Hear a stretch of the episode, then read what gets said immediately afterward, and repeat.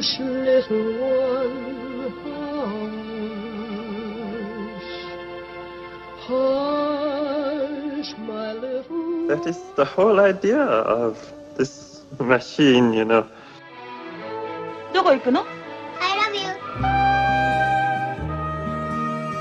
A grande ilusão.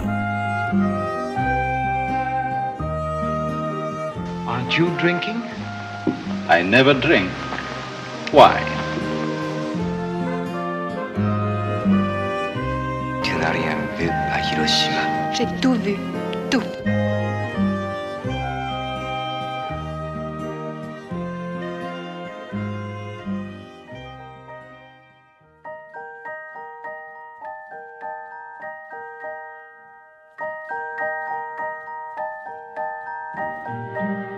'A Grande Ilusão retoma hoje as emissões regulares numa altura em que, não sendo ainda possível ver cinema na sala escura, há propostas acessíveis a partir de casa. Começamos com A Nossa Irmã Mais Nova, de Hirokazu Koreeda, disponível na plataforma de streaming Filmin. E Inês Lourenço, Koreeda, é por excelência um cineasta da casa.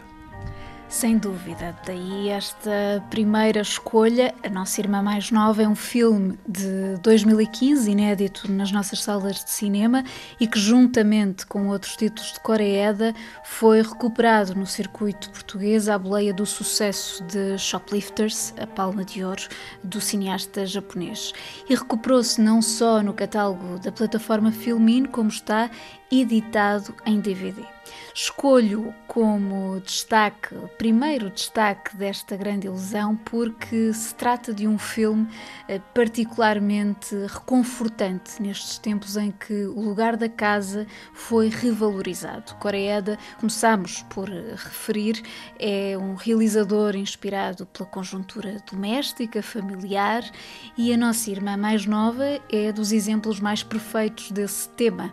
O filme retrata a vivência de três irmãs que moram juntas numa casa que lhes foi deixada pela avó e a chegada de uma meia-irmã mais nova, adolescente, que só conheceram no funeral do pai e acaba por ir viver com elas. Este é um dos mais belos e serenos olhares de Coreeda sobre as pequenas maravilhas e também angústias do cotidiano familiar e conjuga isso com a paisagem da cidade costeira de Kamakura, de forma que tudo assuma uma cadência suave entre o otimismo e a melancolia. Enfim, na expressão, dir-se-ia, de um filme de Ozu.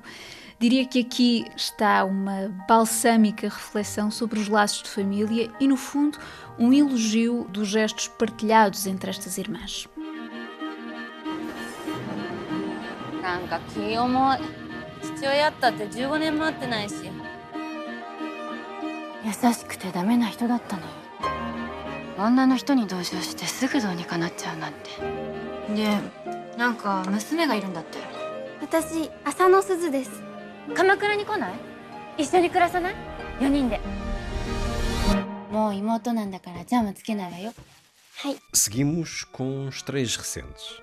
Bad Education, de Corey Finlay, na plataforma HBO, e 100% Camurça, de Canton Dupieux, estreia desta semana da distribuidora de cinema Bold, diretamente na Filmin e nos videoclubes das televisões. Bad Education é baseado num caso real de corrupção no meio escolar americano e dá a Hugh Jackman, por certo, um dos melhores papéis da sua carreira, na pele de Frank Tassone, o supervisor de um liceu de Long Island, Nova York, que era a imagem do sucesso e prosperidade entre alunos e pais e cuja aparência polida, afinal, ocultava um esquema de peculato com uma cúmplice de gabinete interpretada pela fabulosa Alison Janney.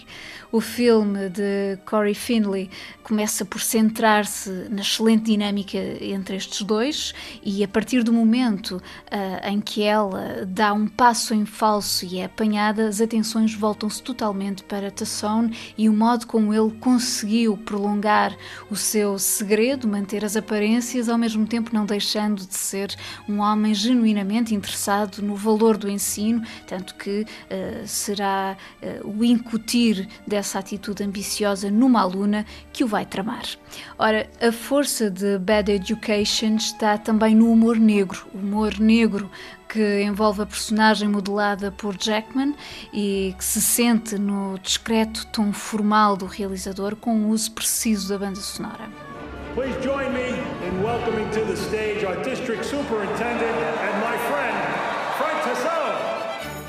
In Long Island, the town is only as good as its public schools. The better the school system, the higher the price tag on the homes. These are the best early decision numbers that we've ever seen. I wanted to make a difference. I got us all the way to number four, and I will get us to number one. Get us to first. That's all that matters. Hey, Frank. Yeah. I've been doing some digging. I'm concerned with what I found.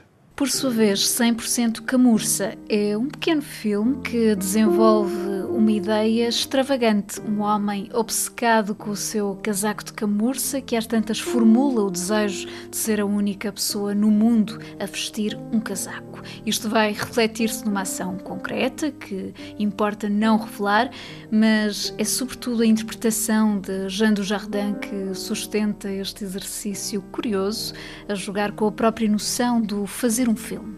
Vamos a mais propostas. Na programação televisiva destaco Laranja Mecânica, passa esta sexta-feira à noite na RTP2, uma das obras-primas de Stanley Kubrick, a que vale sempre a pena regressar. É um retrato futurista baseado no romance homónimo de Anthony Burgess, que ilustra a violência enquanto cultura juvenil e concretiza-o com absoluto poder simbólico. Há também links disponibilizados gratuitamente no site da Medeia Filmes e a partir desta quinta-feira até sábado, oportunidade para ver Segredos e Mentiras, um dos mais exemplares melodramas de Mike Lee, com emoções desalinhadas e à flor da pele na história de uma mulher negra que descobre que a sua mãe biológica é branca e decide ir ao seu encontro, provocando uma necessária catarse familiar.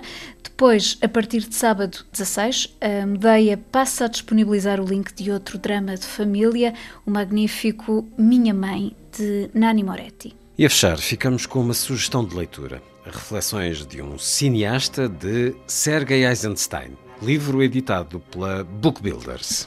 Aqui está uma riquíssima edição com textos diversos de Eisenstein, que tanto se debruçam sobre obras suas, Alexandre Nevsky, por exemplo, como falam de Gorky, Chaplin, Prokofiev, a sua teoria da montagem, questões como a cor no cinema, enfim, uma variedade de assuntos que se equilibram numa prosa fascinante que está entre a reprodução, por vezes anedótica, de memórias e a construção de ideias e um dos aspectos mais interessantes é, aliás, uma certa contaminação da escrita por um pensamento matemático, já que Sergei Eisenstein teve essa base de estudo. Outro dado importante é que se trata de um livro originalmente publicado em Portugal em 1961. Estamos perante o rigor dessa tradução de José Fonseca e Costa a partir do francês, que assinou também uh, a análise introdutória e todo o universo teórico do cineasta, que não tem qualquer postura carrancuda, oferece entradas não óbvias na reflexão sobre o cinema e o que está ligado a ele. A propósito, escutemos um excerto do capítulo dedicado ao compositor Sergei Prokofiev, em que eh, Eisenstein aflora o mistério do ato de compor.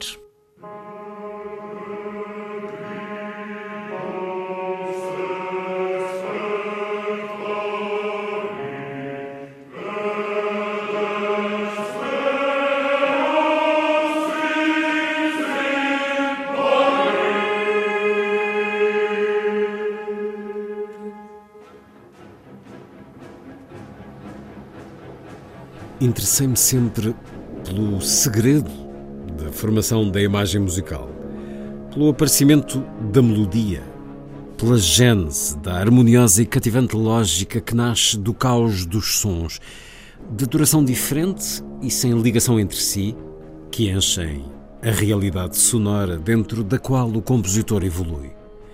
Neste campo partilho em absoluto a curiosidade do meu motorista Grigori Jorquin. Pelas suas funções, este as do volante foi forçado a ser testemunha das filmagens, da montagem, das projeções de trabalho, assim como dos ensaios. Sei como se faz um filme, gosta ele de dizer. O cinema já não tem segredos para mim, mas há um pormenor que ainda me escapa. Como é que Sergei Sergeyevich se arranjará para compor a sua música? Durante muito tempo, atormentou-me a mesma pergunta até ser capaz de ter sobre o assunto algumas luzes. Punhamos de lado por um instante o problema na sua generalidade. Limitemo-nos a isto. Como é que em Sergei Prokofiev o rigor lógico da composição consegue desprender-se da aparente heterogeneidade dos objetos propostos à sua atenção? O mais curioso é que não foi vendo Prokofiev compor que comecei a adivinhá-lo, mas observando o processo a que recorre para fixar números de telefone. Fiquei de tal modo impressionado que anotei imediatamente a coisa sob um título muito romance policial. Entre as 10 e as 11 horas de uma noite de Ano Novo, 31 de dezembro de 1944, antes de ir festejar a passagem do ano na Casa do Cinema. Aqui fica essa anotação.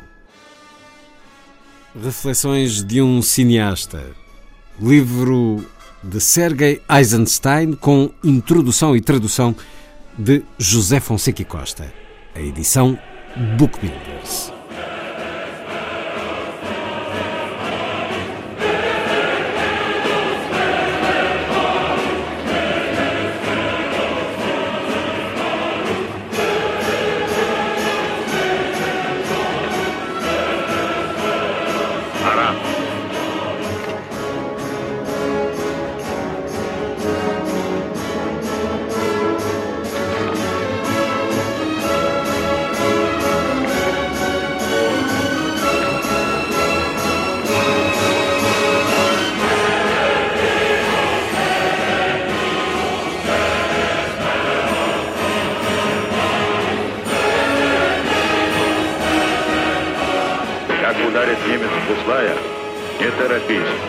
Дай клину увяз. А потом с двух сторон разом и ударим.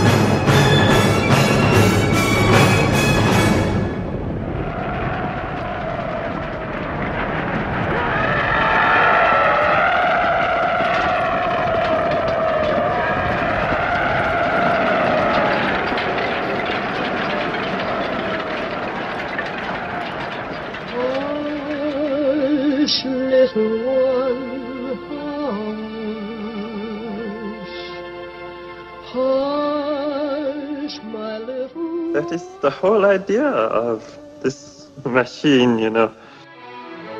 どこ行くの I love you. A grande ilusão. Aren't you drinking? I never drink. Why?